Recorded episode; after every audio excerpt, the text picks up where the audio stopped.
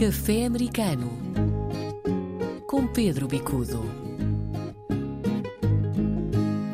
Viva Pedro, vamos começar o café americano de hoje eh, pelas eleições americanas. O uh, governador da Flórida desistiu. Os uh, portugueses que ali residem são muitos, muitos uh, devem estar São um muitos. desiludidos. É verdade. João, a Flórida tem sido o estado que mais recebeu luso-americanos nos últimos anos, vindos de várias partes do país, até do Canadá.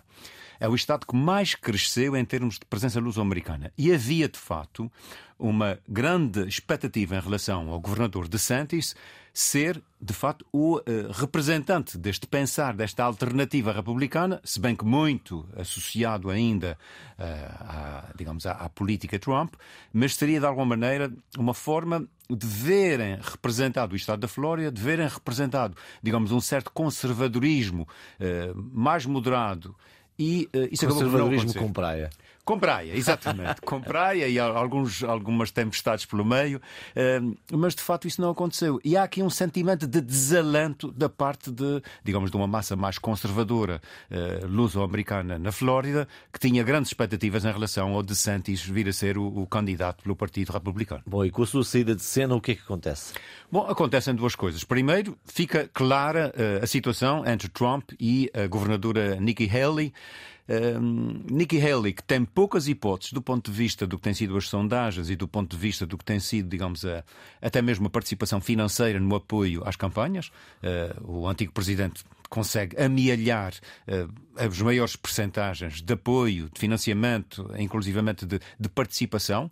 Agora vai acontecer uma coisa interessante. Até agora nós tivemos conferências ou caucuses. Agora vamos passar a ter primárias na sua acessão. Isto é, uma eleição com eleitores registados e as pessoas, portanto, vão votar num processo normal de eleição. É muito diferente do que acontece em Portugal, não é? Portanto, aqui o que temos é os eleitores vão já escolher quem será depois o candidato. Exato. Mas aqui há uma situação também que é completamente diferente de Portugal. Aqui não são os partidos, como acontece em Portugal, a elencar uma ordem de eleição Correto. que depois o eleitor, digamos, vai assinar por baixo. É um Certo. cheque em branco. Certo. No caso dos Estados Unidos, as primárias é a possibilidade do eleitorado escolher quem são os candidatos por cada partido. Portanto, é uma eleição direta popular.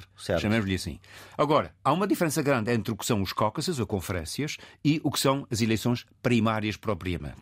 Eh, os caucuses, embora sejam, digamos, uma situação muito específica, é- são quase reuniões de eleitores de um partido eh, e de cada um dos partidos. Portanto, não é uma eleição em que as pessoas vão votar e escolher um- uma pessoa de um partido A ou do partido B.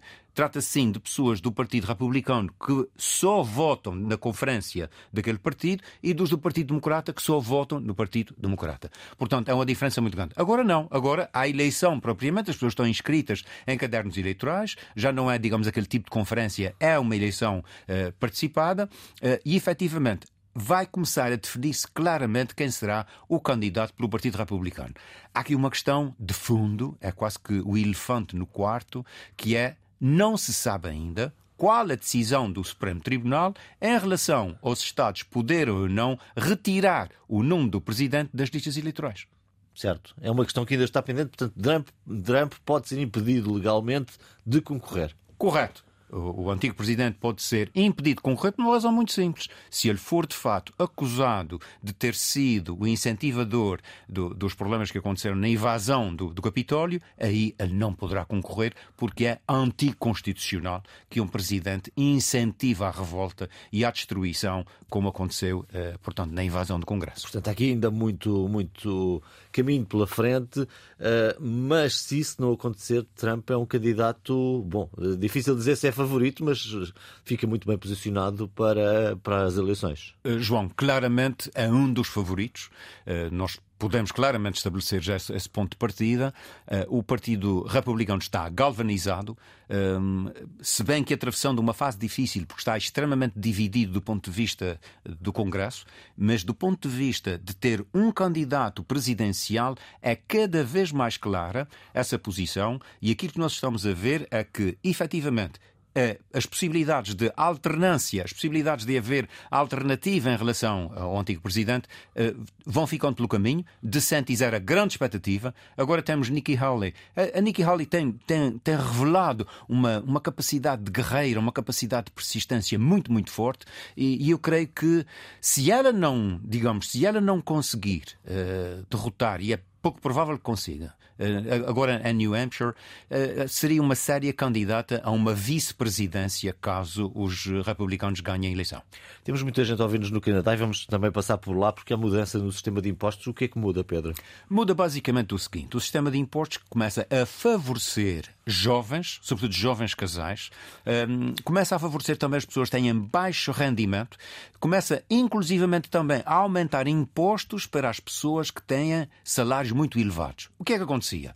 As pessoas que têm salários muito elevados, os chamados ricos, conseguem depois, por subterfúgios, por, uh, enfim, vias travessas na lei, conseguir reduzir os seus impostos e agora deixam de o poder fazer, porque é estabelecido um mínimo, isto é, pessoas que têm um salário a partir de um determinado valor, que é bastante elevado, uh, são mais de 150 mil dólares, um, o, o que até não é muito, mas que a partir dessa altura começa a haver um valor de imposto mínimo.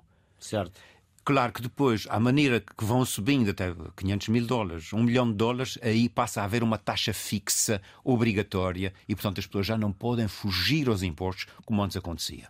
A outra coisa que é relevante é o fato de haver já incentivos, também do ponto de vista governamental, para jovens casais, a nível não só da, da habitação, eh, a nível inclusivamente de apoio aos serviços sociais, digamos assim, porque começava a haver grandes dificuldades para jovens no Canadá em conseguir iniciar a sua vida, tanto a nível profissional como a nível de habitação e a nível de serviços básicos. Vamos falar de um livro esta semana para fecharmos o café americano eh, e recomendas? Eu, recomendo um livro uh, que é, uh, portanto, foi escrito pela senhora Mary Fraley. Ela escreve uma biografia do pai, um, Joseph Ray. Joseph Ray é um homem que viveu ao longo de períodos muito difíceis nos Estados Unidos, desde a da depressão, a Segunda Guerra Mundial, e depois, no final da sua vida, tem um, também um período delicado uh, com a doença de Parkinson.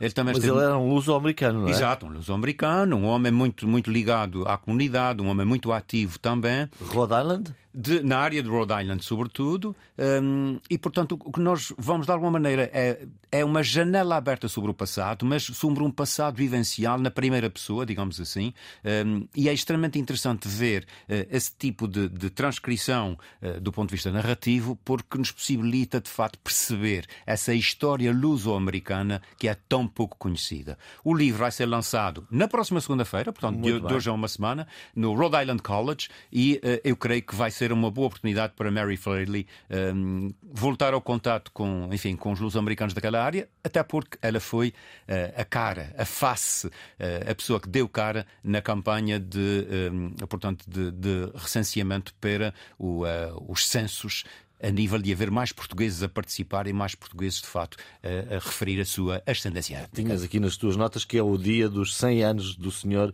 Joseph uh, Rei. Exatamente. Provavelmente se chamava José Rei. Exato, Rei. Uh, essa, José, se calhar. Rei, Rei. Uh, e, uh, Ai, Joseph Rei. George Rei é o nome todo. E, e, de facto, há aqui uma, uma, uma tendência para o, o, americanizar dos nomes. E, e, João, é verdade, era Rei. Fica então esta sugestão no fecho do Café Americano. Pedro, um abraço. Voltamos na próxima semana. Até para a semana. Haja saúde. Café Americano com Pedro Bicudo.